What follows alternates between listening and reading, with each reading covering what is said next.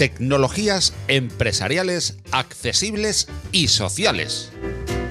Un espacio dirigido a profesionales sobre accesibilidad tecnológica, clave en la nueva economía, tecnologías accesibles, beneficio social y beneficio económico, accesibilidad y usabilidad TIC eje de la nueva sociedad digital, tecnologías accesibles, motor de la nueva sociedad digital universal, el motor económico como motor social para un mundo más accesible y usable, con Juan Carlos Ramiro.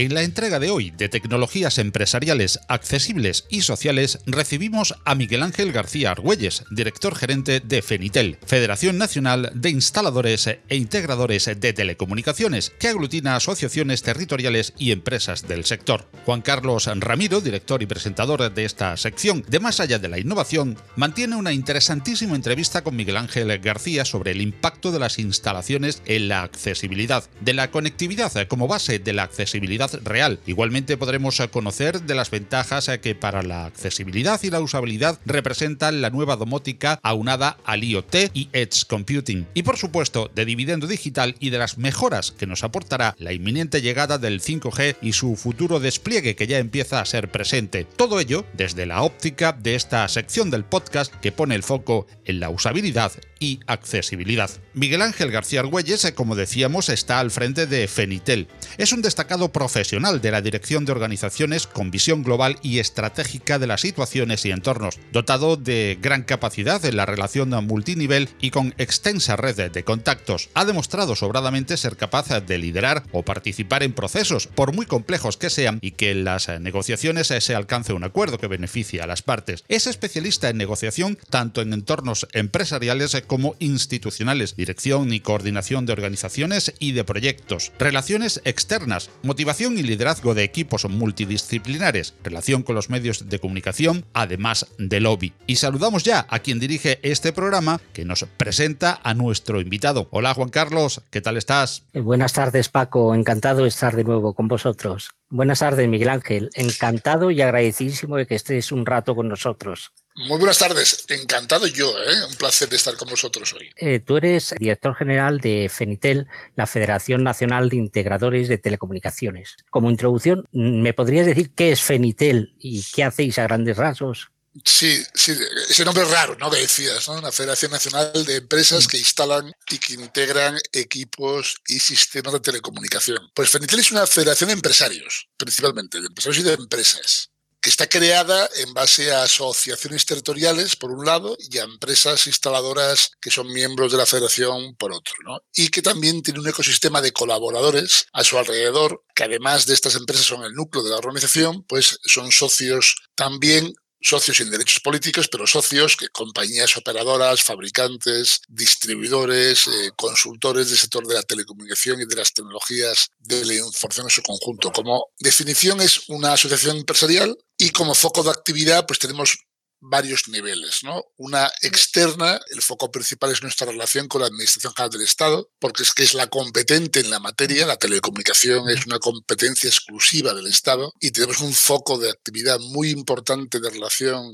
en particular con la Secretaría de Estado de Telecomunicaciones, que es nuestra administración de bandera, por los temas de regulación del sector, nuestra actividad es una actividad regulada, una empresa que quiera en España instalar telecomunicaciones tiene que estar inscrita obligatoriamente para hacerlo legalmente en el, el, registro de empresas instaladoras de la Secretaría de Estado de Telecomunicación. Por lo tanto, esta actividad regulada que implica, implica que la normativa eh, impacta mucho en la actividad de las empresas. ¿no? A su vez, con la propia administración hay un montón de actividades que se desarrollan en base a su impulso, a su coordinación, liderazgo, ya sea por la vía de regulación o por la vía de la generación de actividad transformadora, los impulsos a, la innovación desde el punto de vista de cambio de tecnologías o de aparición de tecnologías nuevas que hay que incorporar al mercado, tienen mucho impacto. Eso, esa vía externa. Otra vía es la generación de actividades y proyectos en colaboración con, terceros. Y luego hay una vía interna que es la prestación de servicios, asesoramiento, consultoría, apoyo, a formación a las empresas miembros. Esas tres patas son, digamos, nuestros vectores de actividad principal. Eh, Miguel Ángel, en, el conjunto, en el ecosistema de, empresas que componen Fenitel, que están asociadas a Fenitel, es la plataforma nacional de integradores de telecomunicaciones, realizáis las empresas un elenco muy variado de, de, actividades y de prestación de servicios para la, para la sociedad, que son grandemente desconocidos. Todo, a todos quizá nos viene a la, la, cabeza que quizá lo más clásico es que ponéis las antenas que van a suponer el que podamos conectarnos a todo tipo de, de elementos, desde la televisión a, a las redes de, de, Internet, etcétera. Porque yo creo, sabes que en, en, este programa abarcamos a la empresa desde su enfoque, cómo vuelcan ese enfoque de cara a la accesibilidad también y su implicación que tiene. Yo creo no sé si coincidirás conmigo, que la base de toda accesibilidad es la conectividad, la conectividad universal, algo de lo que bastante sabéis.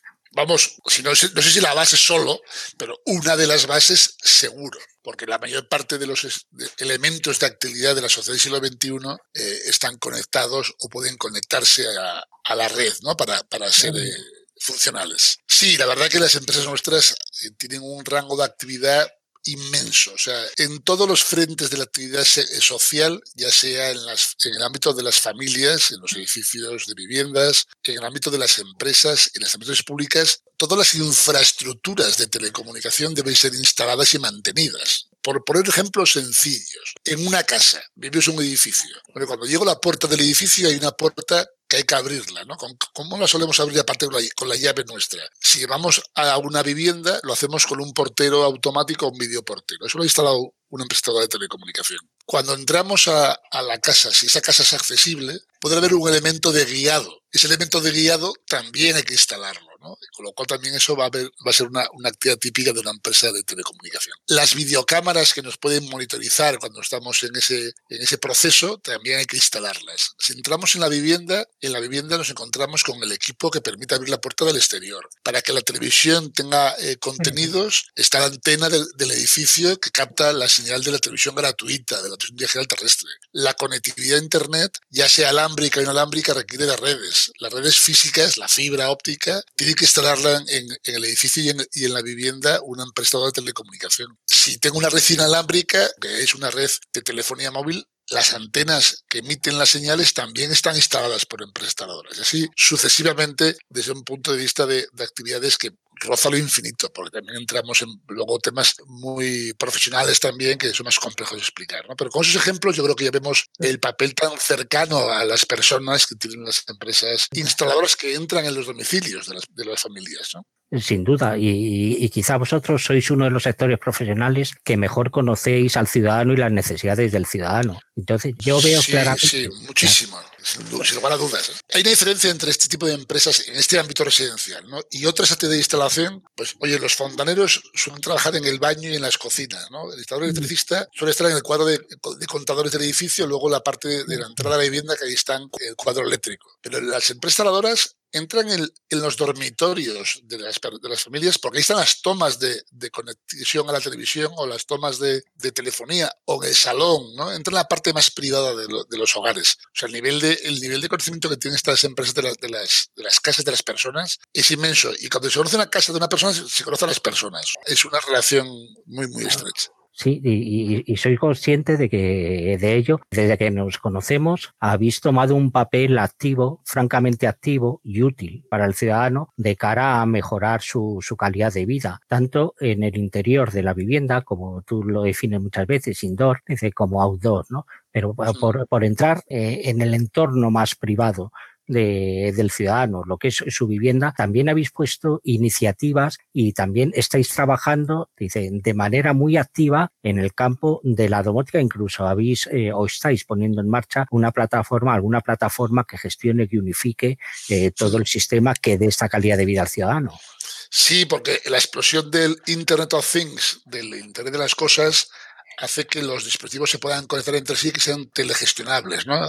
Se puede gestionar en remoto y se actualizar en remoto y eso es una ventana de actividad y de oportunidad inmensa, ¿no? Y las empresas necesitan de un paraguas para la gestión de este tipo de dispositivos y estamos trabajando en el desarrollo de una plataforma que se llama Integra IoT para con la sensórica que se puede aportar por el mercado, no entramos en, en, esa dinámica, el proveedor puede ser el que sea, pues poder telegestionarla y generar servicios de control, de supervisión, de actuación en muy diversos tipos de actividades, desde los controles de acceso a la, los controles de energía, de iluminación, a lo que significan aspectos puros de accesibilidad, ¿no? Para facilitar, pues, por ejemplo, una advertencia en el caso de caídas o el, el, facilitar la apertura de puertas a personas con movilidad reducida o con dificultades, ¿no? Hay un conjunto de servicios muy importante que estamos intentando facilitar a las empresas que lo puedan hacer con una gestión remota. Sí, claro, y la, la, plataforma que estáis intentando poner en marcha va a cumplir una función que yo considero esencial y que muchas veces se confunde con la accesibilidad, pero que tiene que ir de la mano, y es la usabilidad. Al tenerlo centralizado todo y facilitar el uso de la persona, ya no se va a perder, o, o vamos a intentar que no se pierda en la gestión o en el manejo de múltiples dispositivos, cada uno con su mando y cada uno claro. con su cacharro. Es, hay que simplificarlo, hay que hacerlo más usable, como tú bien dices, hay que hacerlo mucho más friendly, más, más amigable. Menos, menos mandos a distancia ayudan a, a, que sea algo más, más fácil de entender para, también para el usuario que no quiere complicarse la vida. ¿no? Y luego hay una cuestión también que, que muchas veces encarece los costes de, de, mantenimiento de los sistemas, no solo de los de implantación, que es que la actuación física se hay que ir físicamente a comprobar una cosa tiene un coste muy elevado porque hay que mandar a un técnico en domicilio. Cuando se pueden evaluar los sistemas en remoto y se pueden analizar y se pueden actuar sobre ellos hasta un cierto nivel, ¿no? A, a, distancia, evidentemente, abaratan mucho los costes de mantenimiento futuro de este tipo de, instalaciones. Muchos de los productos de dentro del ecosistema de empresas de Fenitel tenéis fabricantes también, Miguel Ángel. Sí y que hay que se han volcado con, con, la accesibilidad. Hay muchos aspectos de la accesibilidad que el ciudadano desconoce porque no lo ve, porque no lo nota, porque no lo siente. Uno de ellos es el caso de, de los videoporteros. Yo, eh, cuando nos conocimos, acuérdate que os hablaba de que mucho de lo que hacéis puede entrar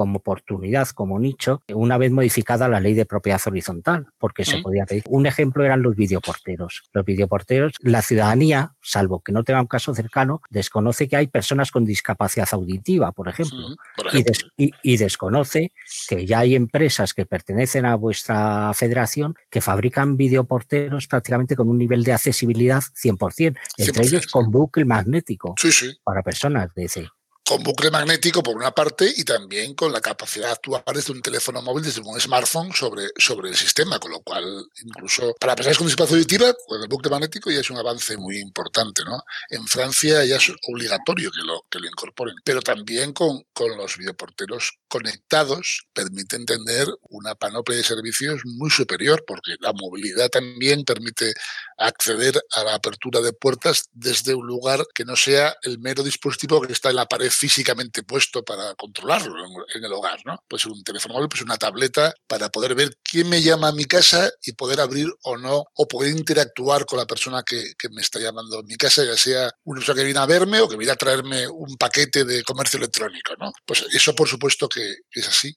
Incluso la propia ubicación de, los, de, las instalaciones tiene un impacto en la accesibilidad también muy importante. Y hay una norma en el País Vasco que es pionera en España, que es la, colocación a una altura accesible de los elementos de, de comunicación para poder actuar, de los actuadores. ¿eh? Sobre estos tipos de sistemas y un paradigma de, accesibilidad es Vitoria en ese sentido, ¿no? Pues las viviendas no solo de nueva construcción, sino las ya habitadas han ido modificando eh, los equipos para que los elementos, las botoneras, ¿no? Para poder llamar a, a las viviendas en los portales estén a 1,40 de altura y que sean accesibles para personas que van en silla de ruedas. Son pequeños avances que van haciendo el mundo más inclusivo, ¿no? No, no, pequeños avances, grandes avances que yo creo que vosotros jugáis un papel esencial precisamente por el conocimiento que tenéis de la ciudadanía. Cuando hablamos de discapacidad eh, o de personas con limitaciones, siempre nos viene a la cabeza dos prototipos, la silla de ruedas o una persona ciega. Pero la, claro, Hay muchos pero, más, ¿no? Muchos más. Eh, ejemplos de cuando eh, empezábamos a hablar, acordaros que os ponía, dice que en España hay cerca de 300.000 personas con Parkinson, que no pueden meter la llave tampoco o no pueden enfocar un código QR. Y con tecnología que utilizáis vosotros y que fabricáis vosotros y que implementáis, tenemos soluciones para todo. Con, con la pandemia, ¿no? Que ha habido, empieza a ser prácticamente una cosa necesaria el poder tener elementos contactless, o sea, que no necesiten contacto para poder actuar sobre ellos. Bueno, claro, para una persona con discapacidad, pero no solo una persona con discapacidad, una persona mayor con una artrosis importante en las manos, muchas veces no puede abrir una puerta de un, edificio porque pesa mucho o no puede usar la llave, pero con elementos sin contacto puede permitir que, se abra y si está motorizada esa puerta puede abrirse sola. Pero tampoco pensamos a veces en los padres jóvenes o madres jóvenes con niños en, silleta, cuando vas a entrar a la puerta y tienes que el pie para abrir la puerta, coger la silla con las manos y casi te, caes porque no eres capaz de hacer las dos cosas a la vez. Este tipo de cosas ayudan a todo el mundo. O sea, cuando un edificio se hace accesible, no solo se hace accesible para la persona con, discapacidad, se hace accesible y más usable para todos. Y es también un valor a, explicar a, los ciudadanos, ¿no? Que, que no solo es para, una parte de la ciudadanía, sino para todos. ¿Estáis notando, Miguel Ángel, eh, a causa del envejecimiento poblacional, porque es evidente, no solo en España, sino en Europa, que, exista un mayor reclamo de soluciones accesibles y, usables, o todavía no lo detectáis? Empiezan a ofrecerse más. Hay un enorme desconocimiento social de, las soluciones, ¿no? Pero, pero las empresas cuando empiezan a conocer que lo pueden ofertar, se hacen bandera de ello. Porque se dan cuenta de que tienen un elemento atractivo para convencer a terceros de esa posibilidad. Por ejemplo, una cosa que ha traído la pandemia y que se va a quedar, el acceso a las videoconferencias de un enorme conjunto poblacional. Eso implica conectividad en los hogares sí o sí, e implica también tener elementos que a veces son ciertamente complejos para personas con bajos conocimientos en materias técnicas, ¿no? Eh, esa brecha digital no de la conectividad, sino del conocimiento de, utilización. ¿no? Hay temas más sencillos que se pueden implementar para que eso sea fácil para cualquiera. Y se pueden plantear soluciones por parte de las empresas instaladoras. Se pueden hacer integraciones de diferentes cosas que a la vez que me permiten abrir el portero automático, me permiten hacer una videoconferencia con los hijos, me permiten una monitorización porque vivo, soy persona mayor y vivo solo y necesito tener una asistencia en remoto a un momento determinado. Necesito tener, conexión con el mundo que me rodea. ¿no? estar confinado por necesidades propias o por las circunstancias que nos toca vivir en este momento, desgraciadamente. ¿no? Hay un montón de, posibilidades técnicas que no son extremadamente costosas, poco que pueden facilitar mucho la vida a la gente. Eso hay que, hay que hacerlo más conocido aún de lo que lo es, que, le falta mucho recorrido. Sí, efectivamente, y para hacerlo, para hacerlo conocido hay que hablar con, vos, con vosotros y con otros profesionales. Y hay que estar presente. El mundo de la discapacidad tiene que estar presente donde estáis vosotros y donde que nos conozcan, que conozcan a los mayores y que conozcan la diversidad poblacional. Sin, lugar a dudas. ¿eh? Miguel eh, vosotros estáis eh, trabajando y tomando. Vamos a salir del introduce afuera de, nuestra casa.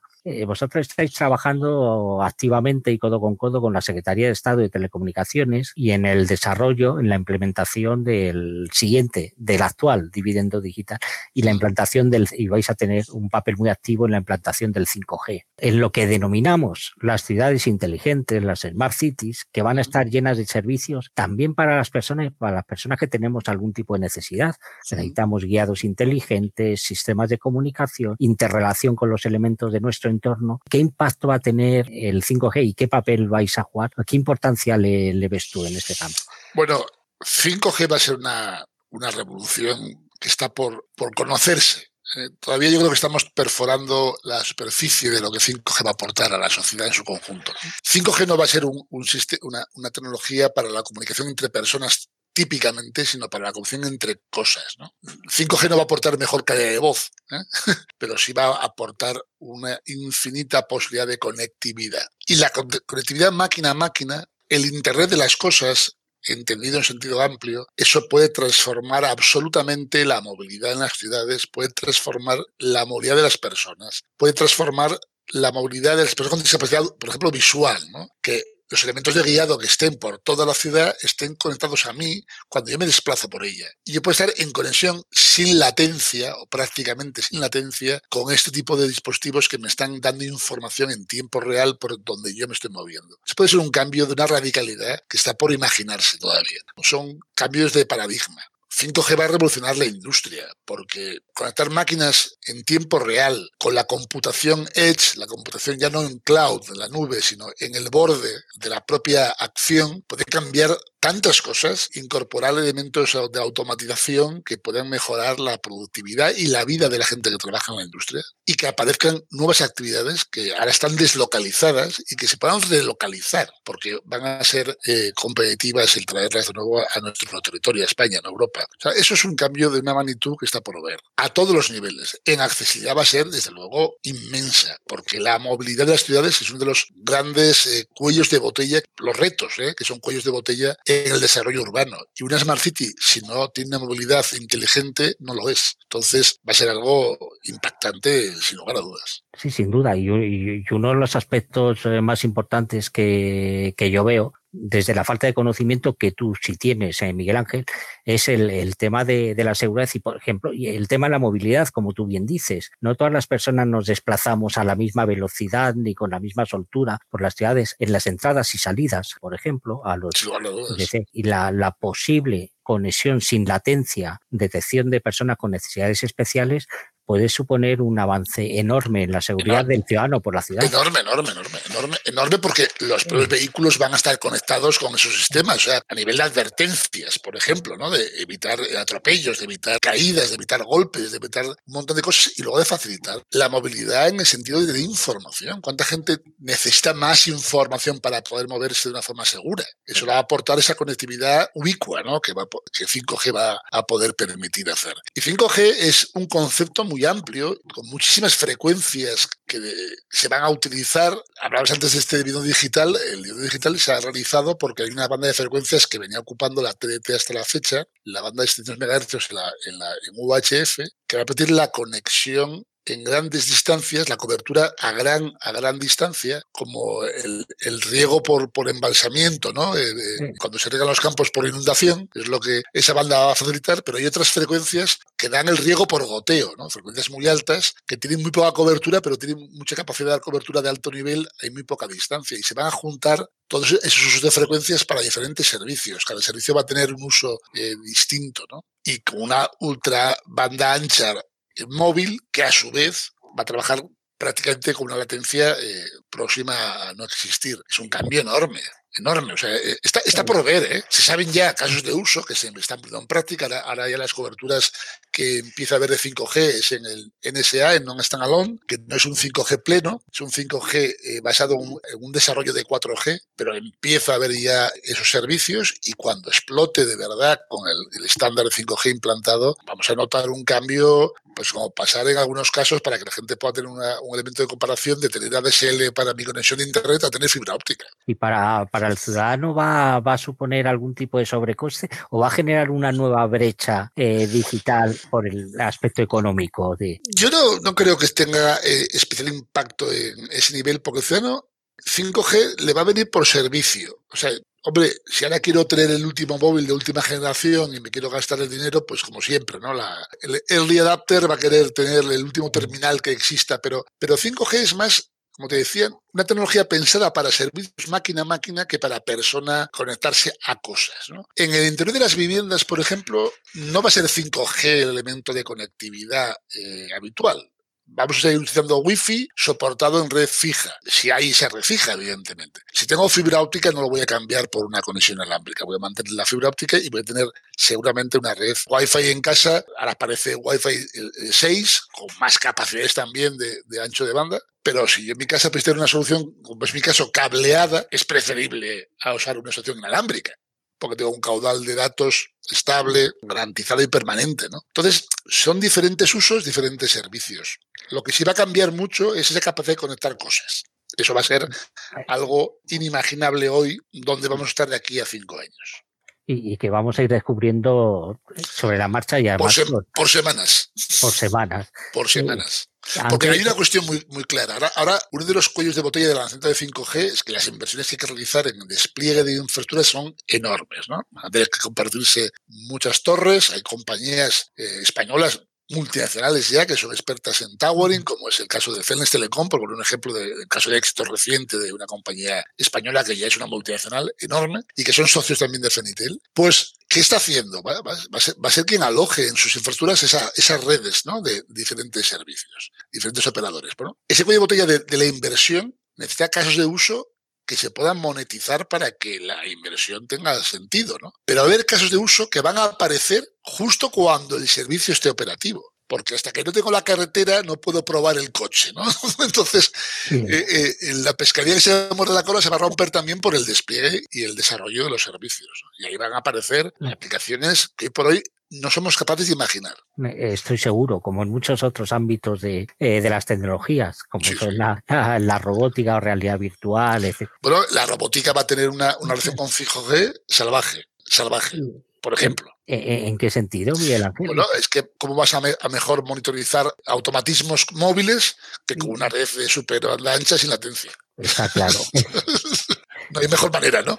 No, totalmente. Antes, eh, cuando empezábamos a hablar, eh, comentaba que para mí es importantísimo porque lo considero la capa, lo esencial para eliminar cualquier brecha social, cualquier brecha digital, y que ahora, desgraciadamente, con la situación de pandemia que estamos viviendo, lo estamos notando más todavía, que es la necesidad de acceder a todo, desde el mundo de la educación a las citas online con el sector sanitario o, con, o para renovar la, tarjeta de desempleo, de, todo a través de online, aquí en España y fuera. Sigue habiendo muchas zonas eh, todavía vírgenes de conectividad y sin conectividad, no, por muchos cacharros totalmente accesibles que tengas y usables y utilizables, no tiene sentido, no, no accedes. Eh, ¿Cómo veis esta, esta preocupación o qué soluciones puede haber que podáis aportar? Desde, sí, hay, hay soluciones tecnológicas que permiten llevar a banda ancha a cualquier sitio. ¿Qué ocurre? Es prácticamente imposible que, que las redes físicas, las redes de fibra, lleguen al 100% del territorio. El coste para hacer eso es inimaginable. De la misma forma que no va a haber autopistas que lleguen a todos los municipios ni pueblos de España. De la misma forma que no hay ninguna red de ferrocarriles de alta velocidad que pueda llegar a todos los pueblos de España. ¿no? Pero hay soluciones tecnológicas que sí permiten banda ancha. Y una solución que se conoce poco pero que para la España vaciada, para allí donde las redes que siguen desplegándose siguen llegando, ¿eh? sigue avanzando la conectividad por fibra, la conectividad por 4G, también lo hará por 5G. Pero hay una fórmula que es ubicua, que da servicios de banda ancha al conjunto de la población y que ahora tecnológicamente se, se desarrolla muchísimo y que sigue haciendo y va a dar saltos de mejora muy notables próximamente, es el Internet vía satélite. España tiene una compañía propia, Ispasat, que da unos servicios a través de sus proveedores de servicios de primerísimo nivel. Pero te hablo de soluciones de banda ancha que te garantizan 30 y 40 y 50 megas por segundo en lo alto de un monte. ¿Qué ocurre? Que lo que no tengo es fibra, pero es que difícilmente voy a tener los servicios de una gran ciudad, en, yo soy asturiano, en Bulnes. Vamos, poco menos que imposible que sea igual. Pero tampoco voy a tener la calidad de vida de Bulnes en, en Vallecas ¿eh? O sea, lo uno por lo otro. Lo que sí hay soluciones que nadie puede decir que no tiene accesibilidad por no tener banda ancha, porque banda ancha se puede llevar y se puede garantizar con unas calidades más que razonables a través de todas las tecnologías que existen, las alámbricas, las inalámbricas y el satélite. Por eso para, para mí esta, esta charla contigo, Miguel Ángel, era especialmente importante porque gran parte de la ciudadanía desconoce qué era lo que hacían las empresas que, que pertenecen a, vuestro ecosistema empresarial. Y yo creo que una solución y el poder conoceros significa que se pueden acercar a vosotros a preguntar, oye, ¿qué soluciones hay para, para mi problema, por ejemplo, el de la conectividad. Y me alegra mucho en esta charla que ha sacado varias mm. empresas que son pioneras y son españolas, porque de, muchas veces pensamos que esto de, tenemos que pedir tecnología americana, rusa o sueca para traer soluciones aquí. Tú has nombrado a Celnes, has nombrado a SpiceAt, una de los primeros fabricantes a nivel mundial de videoportero accesibles es Fermas, sí, sí. decir otro. Dice, tenemos empresas aquí en España que están eh, ligadas a vosotros, a las que el ciudadano se puede acercar acercar a pedir soluciones y a preguntar. En, el mercado sociosanitario para las residencias geriátricas en hospitales, no sé, compañías españolas como la Corporación Televes, como Alcaz, como Fonestar, tienen productos súper avanzados, Cermas también, otros, ¿no? Hay mucha tecnología española, se le da poca publicidad, sinceramente. Yo creo que la industria española requiere de tener más visibilidad, porque la hay y la hay de muy buen nivel y de muy buena calidad. No somos capaces de proveernos de todo, pero sí que hay que poner en valor lo mucho que tenemos. Por, eso era muy importante que conocieran eh, que, era Fenitel y, que, saber que se pueden acercar a preguntaros y de porque, entre otras cosas, y tú lo has comentado a lo largo de, tu, de la charla, de la conversación, todo tipo de soluciones para las comunidades de propietarios porteros y puertas eh, con apertura inalámbrica, apertura automática, videoporteros, guiados inteligentes, la propia instalación de bucle magnético. Los bucles magnéticos, para quien no lo sepa, son unos pequeños cacharritos, por hablarlo en lenguaje coloquial, que lo que hacen es eliminar el ruido basura, por así decirlo, para aquellas personas que utilizan implante coclear o audífono, de tal forma que se pueda oír la voz de forma completamente limpia y libre. ¿no? Pues todas estas soluciones que aparte de, la el típico elevador, que por cierto, la mayoría de las soluciones que vosotros podéis proporcionar nunca van a pasar de las 12 mensualidades y se van a poder incorporar como peticiones a las comunidades de propietario de obligado cumplimiento, sí o sí. De obligado cumplimiento, sí, sí. Sí, sí, así es. Sí, porque eso es generalmente las tecnologías no son las más costosas, son las arquitectónicas las que tienen un coste más, más elevado. ¿no? En accesibilidad hay una diferencia abismal entre soluciones que, que son de actividad física que necesitan por narices pues cambios de estructura de los edificios y ahí sí que hay que hacer inversiones importantes y las tecnológicas generalmente hablamos de, de, inversiones muy razonables, ¿no? que no, como tú dices, que nunca superan 12 mensualidades de la cuota de la comunidad de propietarios eh, del conjunto de los vecinos seguro.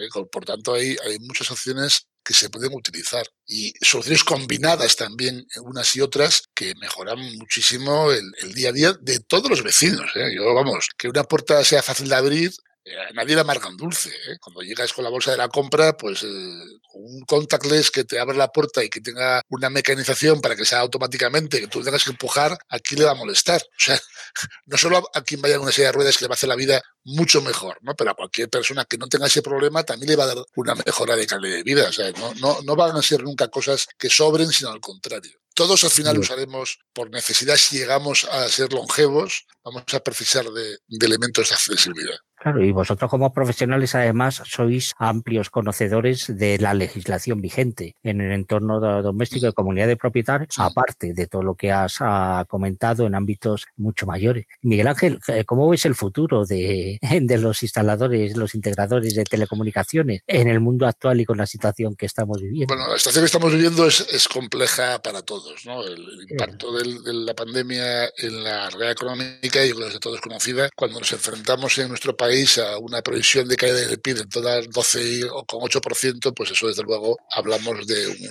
una tragedia económica. ¿no? Pero con todo y con ello, el sector nuestro es un sector que, que tiene vectores de actividad que le garantizan un futuro eh, sostenible. O sea, eso sin lugar a dudas. Eh, hace poco el gobierno ha hablado y ha puesto de manifiesto eh, a través del plan de reconstrucción que se financiará con los fondos Next Generation EU que el 33% de esos recursos van a ser para la digitalización. Bueno, la digitalización requiere una medida enorme de infraestructura. Todo lo que tenga que tener despliegue de infraestructura requiere de instalaciones. Por tanto, ahí hay una actividad económica muy, muy importante. Porque hablamos del 33% de mínimo 72.000 millones de euros. ¿eh? Hablamos de más de 21.000 millones de euros a invertir en, tres años en nuestro país. Es una cifra enorme de dinero.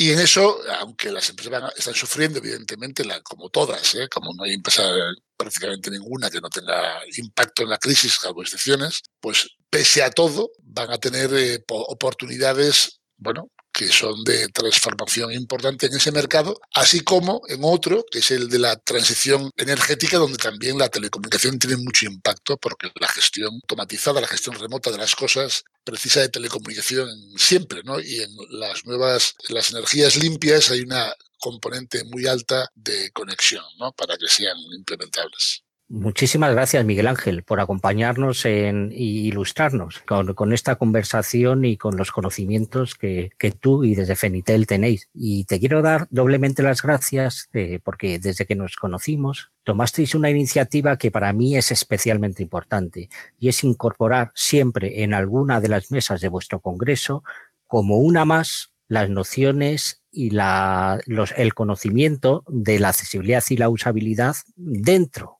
de vuestro propio Congreso para que forme parte del resto de conocimientos que transmitís a vuestras empresas y profesionales. Muchísimas gracias, Miguel Ángel.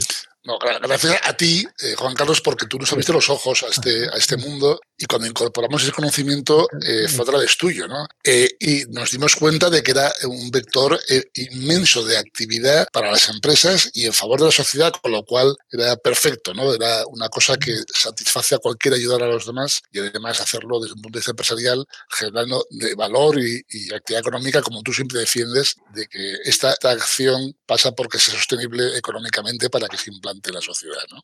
Que gracias a ti en todo caso.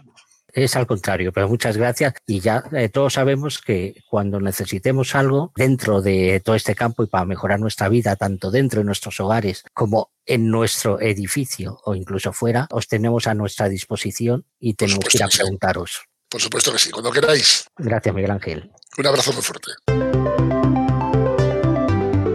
Más allá de la innovación es un proyecto divulgativo en formato podcast patrocinado por Open Expo. Suscríbete al podcast en Google Podcast, Apple Podcast, Evox, Spreaker, Spotify, audios de YouTube o visítanos, óyenos y suscríbete al feed en nuestra web más allá de la innovación.com. Si te gustan los contenidos que te ofrecemos en Más allá de la innovación, comparte con todos nuestro podcast o apóyanos con tus likes y valoraciones, ayudándonos así a crecer y poder seguir trayendo cada semana más y mejores audios alrededor de la innovación tecnológica abierta.